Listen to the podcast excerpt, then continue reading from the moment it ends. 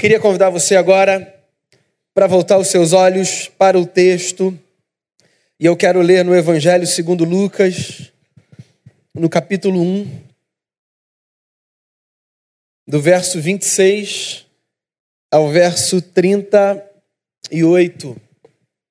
Diz assim o texto: No sexto mês, Deus enviou o anjo Gabriel a Nazaré, cidade da Galiléia, a uma virgem prometida em casamento a certo homem chamado José, descendente de Davi. O nome da virgem era Maria.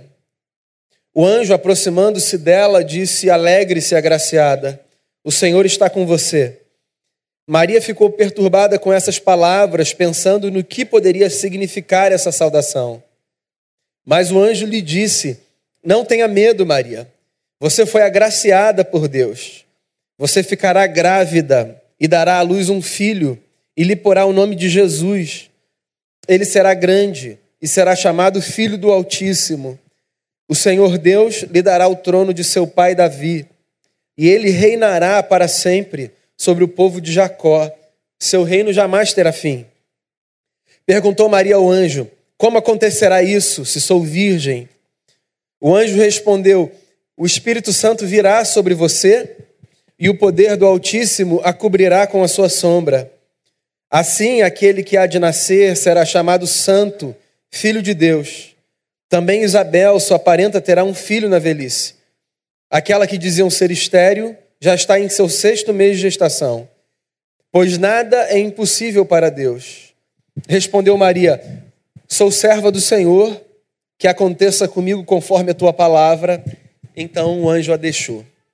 Essa é a palavra do Senhor, essa é a mensagem do Natal, e eu queria reafirmar como é difícil a gente falar sobre uma história sobre a qual a gente tanto fala, que a gente conhece de todos os ângulos e de todas as perspectivas. Queria começar pensando no Natal, nessa manhã falando sobre o Natal a partir da perspectiva de Maria, essa mulher agraciada e piedosa, tentando fazer um paralelo da realidade dessa mulher bendita com a realidade de muitas meninas no mundo, mas em especial no nosso país. Eu não sei se você sabe, mas de cada mil meninas com idade entre 15 e 19 anos, no Brasil, 70 ficam grávidas. Esse número forma o quadro de gravidez precoce. E esse número coloca o Brasil, pasme você, no índice de gravidez precoce, ao lado de países com taxas de desenvolvimento consideravelmente menor do que do nosso país. O índice de gravidez precoce no Brasil se equipara, por exemplo, a de países como o Sudão do Sul e outros países da África. Quando a gente pensa no Natal, em alguma medida, a gente pensa nessa realidade que toca muitas famílias. Porque, vamos combinar, bela que seja, a história do Natal é a notícia de que um dia, na Palestina, há dois mil anos, uma adolescente ficou grávida. Uma menina que não estava ainda casada com um rapaz se encontrou grávida. Num cenário que se parece, em alguma medida, o cenário de muitas pessoas com as quais nós convivemos e de muitas pessoas na nossa nação e ao redor do mundo. A vida é uma dádiva dos céus. A chegada de uma criança é um presente para todos nós. Mas é verdade que muitas vezes crianças chegam em ambientes não planejados e não estruturados. Deixa eu dizer um negócio que eu disse na semana passada. Tente ler o episódio do Natal fora da roupagem religiosa que você conhece. Desconsidera a imagem do presépio, a beleza de um bebê acolhido por animais, de uma mulher ainda jovem caminhando com um rapaz pelas ruas de uma cidade como se fosse a cena mais bonita que alguém pudesse contemplar. pensa na notícia do nascimento de Jesus da maneira mais crua e fria possível. Como nós pensamos muitas vezes quando recebemos a notícia de que uma menina ficou grávida, sem que aquilo fosse planejado, sem que houvesse um ambiente para tal, sem que houvesse uma estrutura. O Natal de Jesus, de alguma forma, nos desconcerta, porque ele nos faz lembrar do mistério de que quando Deus chega na história dos homens, Deus chega num cenário que tinha tudo para ser um cenário repelido pelos humanos. Semana passada a gente conversou sobre o Natal a partir da perspectiva de José, um homem justo. E eu me lembro que eu disse a você que o Natal, sob a perspectiva de José, é a boa notícia de que homens e mulheres justos preparam um ambiente para que Deus chegue nas suas casas. José foi um menino, um rapaz que recebeu uma notícia bombástica de um anjo num sonho e que viveu crises, como todos nós vivemos, mas que resolveu acolher a palavra do anjo no coração. E ao invés de expor Maria, ele a protegeu, cogitando inclusive deixá-la secretamente para que a sua fama fosse preservada, a boa fama. Essa foi a conversa da semana passada. Hoje eu quero olhar para você a partir da perspectiva de Maria para a história do Natal. Essa mulher piedosa, bendita. Por sinal, nós protestantes não falamos sobre Maria. A cristandade, parte dela, resolveu dar a Maria um lugar quase que de inexistência. Parece que na tentativa de nos distanciarmos da mariolatria, a idolatria a Maria, que faz parte do culto romano, nós simplesmente jogamos Maria numa espécie de mar do esquecimento. A gente não fala sobre ela. A gente não conversa sobre a beleza de uma mulher que, dentre todas as mulheres, foi escolhida para carregar no ventre o nosso redentor a beleza na vida de Maria, a beleza na sua história, a grandeza no tipo de mulher que ela foi. Pensa comigo, uma menina, uma adolescente, certo dia, antes possivelmente da visita de um anjo, começar a sentir no corpo todas as mudanças que as alterações hormonais provocam na história de uma moça que se encontra grávida. Maria era uma menina que estava desposada de um jovem, o que significava, eu disse na semana passada, e acho que vale repetir, que havia entre eles um compromisso de casamento. Sério bastante para que, caso José rompesse esse compromisso, ele tivesse que pagar uma indenização ao pai de Maria. Esse compromisso não incluía para a cultura daquele tempo a possibilidade de partilhar em cama, de dividirem a vida na intimidade. Eles só tinham um compromisso de que seriam um casal. Pois imagine você que uma moça como Maria, que tem um compromisso com um jovem, mas que não divide ainda com ele intimidade, num certo dia se encontra percebendo diferenças no seu corpo, no seu humor, porque carrega no ventre o que viria a ser o salvador da humanidade. Você consegue imaginar o que, que se passa na cabeça de Maria? De novo, tirando a roupagem religiosa e tentando entender essa história a partir da narrativa crua de que um dia, numa casa, uma coisa incomum aconteceu. Eu fico imaginando aqui duas preocupações que possivelmente devem ter ocorrido a Maria. Primeira delas, o que, que eu vou falar para minha família? Como é que eu vou ter essa conversa com a minha mãe e com meu pai? Porque, para todos os efeitos, eu vou ter de dizer para os meus pais que eu estou grávida. E os meus pais são mais velhos do que eu. E se eu já sei como é que uma mulher fica grávida, os meus pais mais do que eu. E você pode imaginar, então, que possivelmente, e eu estou só aqui no campo da possibilidade, mas possivelmente, a notícia do nascimento de Jesus lida com tanta beleza e com tanta poesia sempre que a gente se aproxima do Natal, era, na verdade, a notícia de uma bomba que podia destruir uma família.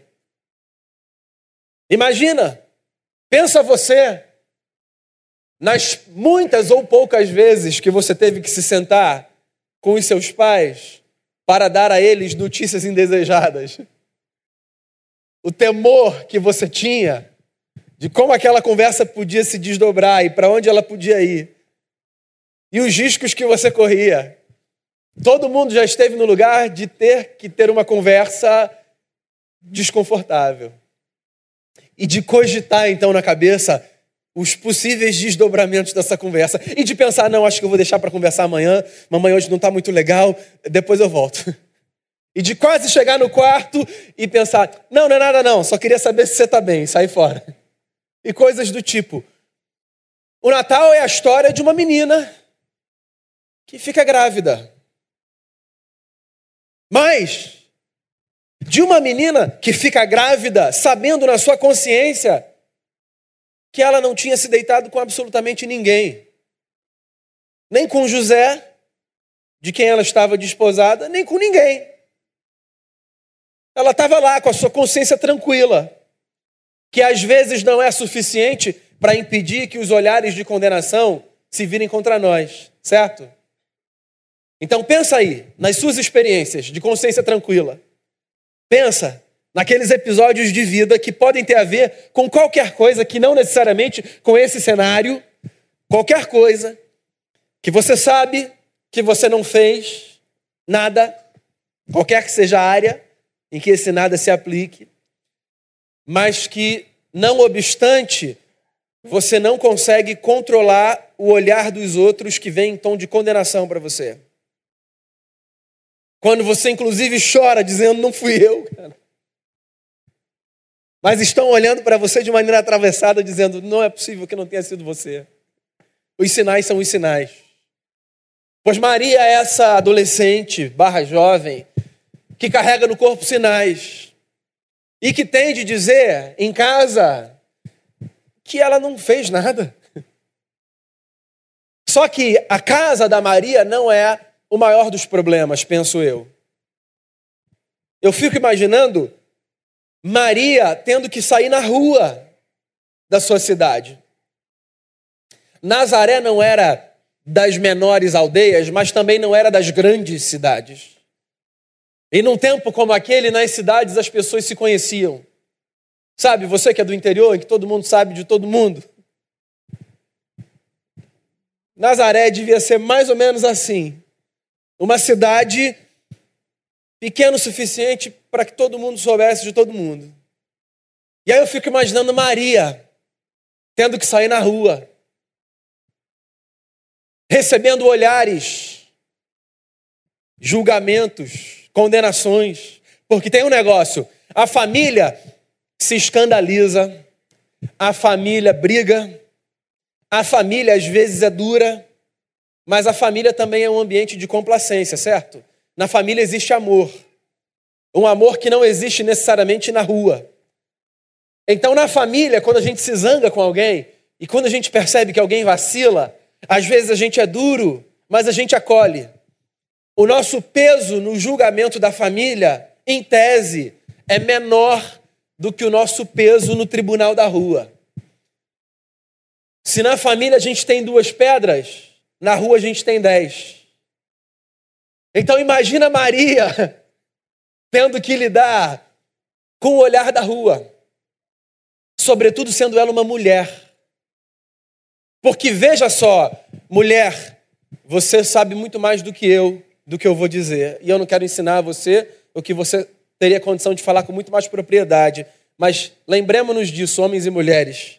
Se hoje, 2019, as mulheres recebem um olhar muito mais condenatório do que os homens,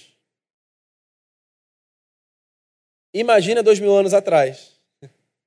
Se hoje, nas ruas e nas casas, se dizem coisas do tipo: ah, mas também, ó, ele é menino, menino é assim mesmo, menino não aguenta. E acerca das meninas dizem coisas do tipo: não acredito que é assim. Se hoje, 2019, os pesos são desmedidos, certo? Se hoje o rapaz, quando faz alguma coisa, faz porque ele é homem, e homem é assim mesmo, mas a menina, ela tem o estigma da menina é, mal criada, e eu vou usar só essa expressão porque as outras não cabem. Você imagina dois mil anos. O José deve ter sofrido. O José sofreu. Mas você imagina o sofrimento da Maria.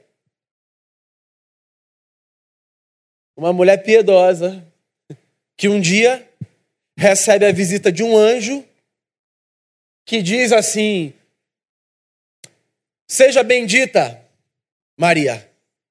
Considere-se feliz. Deus é com você. Se você olhar o texto que eu li, antes do anjo começar a falar, Lucas diz que a Maria ainda fica um pouco perturbada. Ela não sabe se a notícia é boa ou ruim. Porque na tradição religiosa do mundo antigo, quando Deus aparecia na figura de um anjo, através de um sonho ou numa espécie de epifania, Deus poderia aparecer tanto para dar uma boa notícia quanto uma má notícia. E aí a Maria está lá sem saber, ainda que o anjo tenha dito: Considere-se feliz, Deus é com você. Ela não sabe o que ela vai esperar. E aí vem o recado. E o recado é: você foi agraciada. Você terá um filho que será chamado Jesus, porque ele salvará o seu povo dos pecados deles. E ele será grande e ele será filho do Altíssimo, e ele vai mudar a sua história. Então, eu queria pegar essas informações da fala do anjo para Maria, para a gente pensar no Natal. Primeiro, você terá um filho, e ele será grande. Todo mundo que tem um filho ou uma filha e que cogita ter um filho ou uma filha, tem também o desejo de que o seu filho e a sua filha sejam grandes. Certo? Nós desejamos que a história dos nossos seja uma história de grandeza. A pergunta que nos cabe é: o que significa fazer com que os nossos filhos tenham uma história de grandeza? Quando a gente fala que a gente quer que o nosso filho ou que a nossa filha sejam grandes, do que, que a gente está falando? Qual é o sonho que está por detrás? Quando você diz que você quer que a história do seu menino ou da sua menina seja uma história de grandeza, de que maneira você empenha a sua palavra e os seus esforços para que a criança que cabe nos seus braços tenha uma trajetória que leve orgulho para o seu coração? É possível que você, como eu, pai de dois meninos, Pense para os seus filhos e as suas filhas coisa do tipo: eu quero que tenha estabilidade na vida, eu quero que seja um bom profissional, que se destaque, eu quero que que consiga fazer mais coisas do que eu, que supere a minha geração. Eu quero que tenha saúde. Eu quero que consiga conquistar todos os seus desejos. Vai, pega aquela nossa lista de Natal, de Ano Novo, de aniversário. A gente olha para as pessoas e a gente fala assim: quero muito que você tenha paz, prosperidade, saúde, que todos os seus sonhos se realizem, que nunca falte dinheiro para você. Todos esses sonhos são legítimos, todos eles. Mas quando a gente mede a grandeza de uma pessoa, que outras coisas são mais importantes do que a conquista profissional, do que a casa própria, do que as viagens pelo mundo? Ou qualquer outra coisa que o dinheiro possa trazer. Pense em Jesus. Se a palavra do anjo se fez valer na vida dele, e de fato se fez, como Jesus foi grande? Porque o Jesus na vida adulta não tinha casa para dormir, que pudesse chamar de sua, dinheiro no bolso, que pudesse chamar de seu, ou viagens nas costas, que pudesse dizer a respeito dele: tá aí um menino viajado, conheceu o mundo. Até onde eu sei, para onde Jesus foi, fora da sua terra, foi o Egito, terra para onde ele teve que ir como um refugiado, porque um louco resolveu matar todos os meninos de menos de dois anos da cidade de Belém. Foi a viagem internacional de Jesus, Egito. Não para brincar, mas para sobreviver. Onde está a grandeza do filho de Maria? Eu ouso arriscar que a grandeza do menino está no caráter que ele teve, na força da sua vida, na coerência da sua história. O que, veja só, para que fique muito claro, não deve roubar do nosso imaginário o desejo de que os nossos filhos e as nossas filhas conheçam o mundo, tenham o melhor trabalho que puderem ter e consigam fazer o que quer que a gente pense a respeito deles. É só que às vezes a gente se esforça demais para tornar os nossos grandes com coisas que revelam algum tipo de grandeza, mas que escondem a necessidade de uma outra grandeza que não é adquirida com dinheiro, com cultura ou com nada. A grandeza do caráter, de uma vida honrada. O Natal, na perspectiva de Maria, nos traz a notícia de que pessoas grandes não são necessariamente pessoas ricas e poderosas. De que a grandeza da nossa vida está, sobretudo, no caráter que a gente carrega, na força da coerência dos nossos atos e das nossas palavras. Está aí um menino pobre, Jesus. Pobre, mas grande. Periférico, mas grande. Que vivia à margem, mas grande. Pai e mãe, ao pensar no que você pode proporcionar para que os seus filhos e filhas sejam grandes, trabalhem insistentemente para que eles sejam gente de caráter, para que eles sejam gente cujo principal legado nessa história não seja o legado do que o dinheiro é capaz de construir, mas seja o legado do que a força de uma bela vida é capaz de imprimir. O nosso mundo precisa de gente de caráter. E o Natal de Jesus é a lembrança de que nós podemos ser grandes de um jeito diferente. E de que as nossas maiores ambições e os nossos maiores sonhos e os nossos maiores desejos não são conquistados apenas com aquilo que o nosso dinheiro pode nos proporcionar, mas com os ensinamentos pequenos do dia a dia, de dentro de casa, que acontecem ao redor da mesa, que acontecem na intimidade de um quarto ou de uma sala, de uma brincadeira. As maiores contribuições que você dá para uma criança estão no campo dos ensinamentos que você dá quando você olha para ela no meio de uma brincadeira e diz assim: não, não, isso não faz, filho, isso não está certo, isso é errado. E aí você ensina a um menino pequeno que aquilo não está certo. E ele vai levar esse ensinamento para a vida. Isso já o fará grande, ainda que pequeno. Maria, disse o anjo, seu filho será grande. Grande. E será chamado, disse o anjo, filho do Altíssimo. Eu gosto de uma fala de João Calvino comentando um texto do apóstolo Paulo, em que ele diz assim: O Filho de Deus se fez filho do homem, para que os filhos dos homens fossem feitos filhos de Deus. Quando o anjo diz para Maria assim: O seu filho será chamado Filho do Altíssimo, o que o anjo está anunciando é que, finalmente, na história dos homens, apareceria um que seria capaz de carregar dentro de si a força e a plenitude da divindade. Deus resolveu habitar entre nós. Filho do Altíssimo. Um humano partilha a natureza com o divino. Para quê? Para que todos os demais humanos pudessem carregar dentro de si a força da natureza do divino. Jesus é filho do Altíssimo para que eu e você possamos ser filhos e filhas de Deus. Pensa comigo em coisa mais bela do que essa. Tenta pensar. Numa coisa mais maravilhosa do que a notícia de que eu e você carregamos pelo lado de dentro a plenitude do divino. Não porque sejamos divinos, mas porque o Espírito do Cristo resolveu fazer morada na gente. Pois o Natal é isso. O Natal é a notícia de que um homem que pisou o chão dessa terra era Deus em figura humana.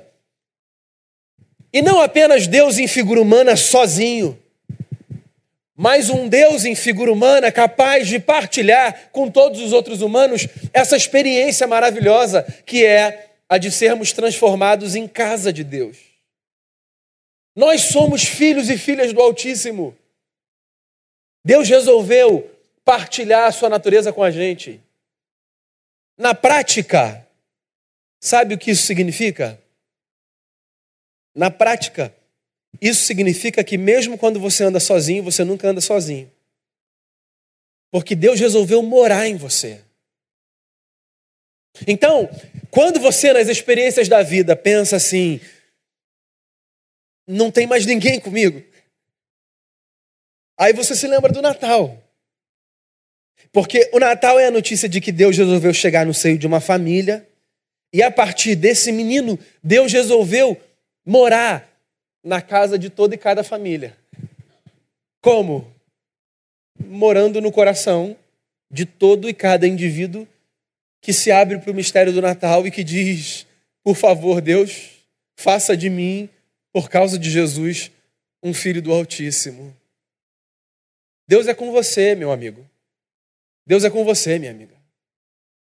Porque o Natal é a notícia de que Deus resolveu fazer morada entre nós. E quando uma mulher foi visitada por um anjo e recebeu a notícia de que o menino seria grande, ela recebeu a explicação. Ele seria grande porque a grandeza de Deus caberia em si. O Deus que não pode ser contido pelos céus cabe no coração de uma criança, e cabe no meu, e cabe no seu. E Deus mora com a gente, e Deus mora dentro da gente. E essa é a notícia do Natal. E eu fico imaginando Maria recebendo essa notícia, tendo que processar tudo isso e fazendo uma pergunta legítima àquele que com ela falava.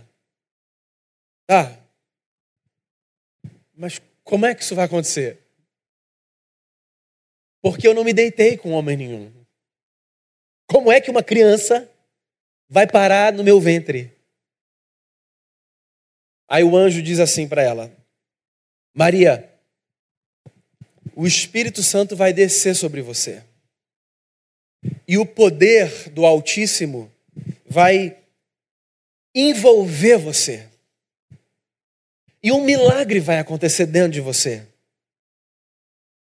E um menino vai ser formado. E ele será o filho de Deus. Vai. Você recebe essa notícia. Você acorda do sonho. O que, que você diz para a pessoa que você encontra assim que você sai do seu quarto? Possivelmente você diz assim: Você não faz ideia da maluquice que passou na minha cabeça agora. Eu tive um sonho que parecia, na verdade, um pesadelo, porque assim, eu sou. Pensa, de maneira crua, certo? De maneira crua, de maneira crua. Você sonha, eu disse isso semana passada. Os nossos sonhos a gente chama ou de sonho ou de pesadelo. Se é uma coisa boa, é sonho. Se é uma coisa ruim, a gente chama de pesadelo. De maneira crua. Você está ali no final da sua adolescência, você recebe a notícia de que uma criança vai se formar no seu ventre, e vai mudar o curso da sua vida. E por mais que haja uma série de elementos bonitos do tipo Deus é com você, esse menino é grande, vai ser grande, ele será chamado Filho do Altíssimo. Sim. Em suma, a notícia é: você vai ficar grávida. sem ter pedido, sem ter planejado, sem ter se casado. Você vai acordar, possivelmente, sem julgamento.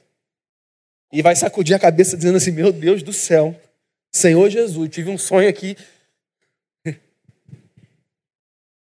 Mas a Maria, mulher bendita, bendita entre as mulheres, Maria, mulher piedosa, santa no sentido de separada, ela acorda e ela fala uma coisa para Deus: que se cumpra na minha vida conforme a palavra do Senhor.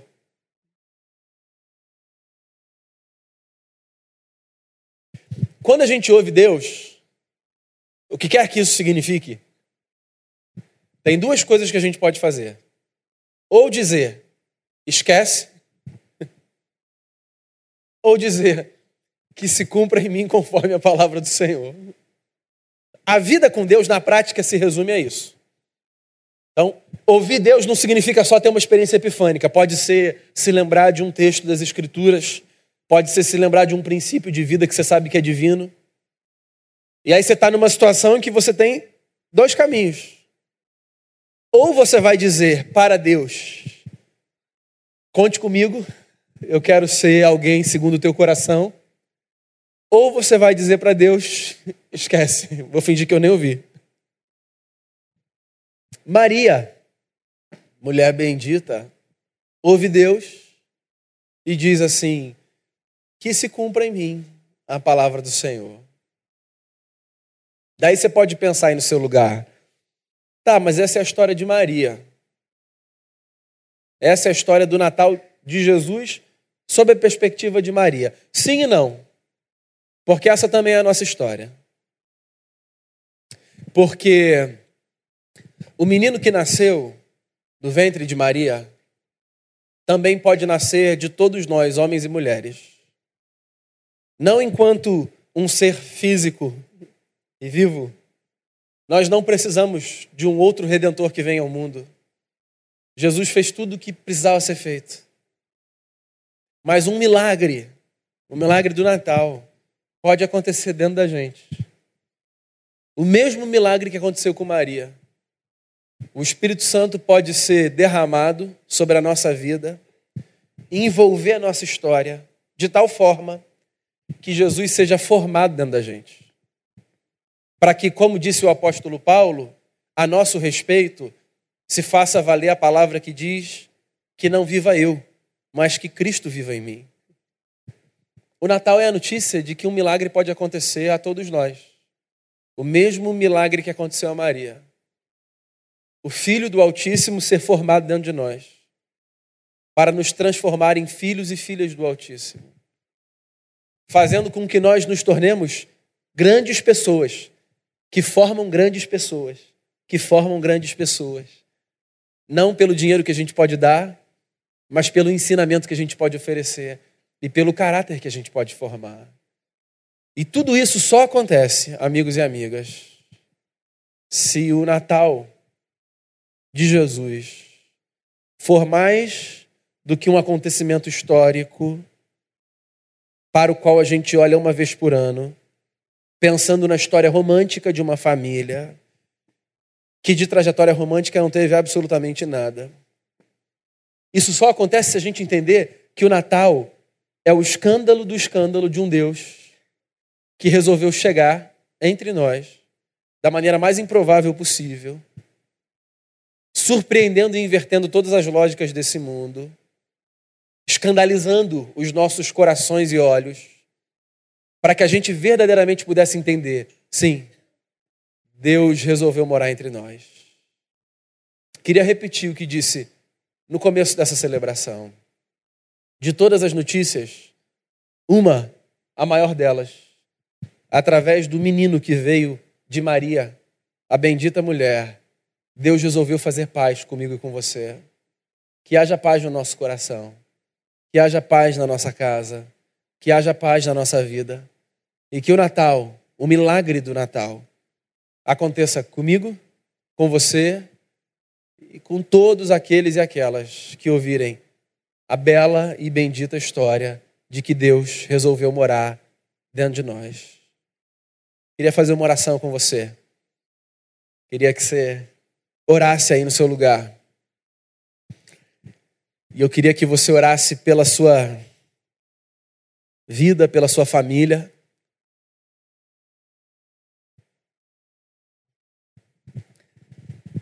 Eu fico olhando para o texto e eu fico pensando: tudo bem, a Maria recebeu essa notícia do anjo. Mas será que ela podia imaginar que o menino que ela carregava nos braços faria tudo o que ele fez? A gente se surpreende com o que os nossos filhos fazem, né? Imagina a Maria olhando para aquele bebê, talvez sem saber, sem cogitar, que um dia ele daria vista a um cego, que um dia ele andaria sobre as águas. Eu imagino Maria botando aquele menino para dormir, se lembrando das palavras do anjo e pensando, eu estou carregando Deus no colo, literalmente. A gente nunca vai ter esse privilégio físico e literal que essa mulher bendita teve. Mas a gente pode ver o menino crescer dentro da gente e transformar a gente numa gente de caráter de um caráter tal que a nosso respeito digam que pessoas grandes, quanta grandeza há naquela casa e naquela casa e naquela casa, por causa do menino, só por causa do menino. Ouça essa canção.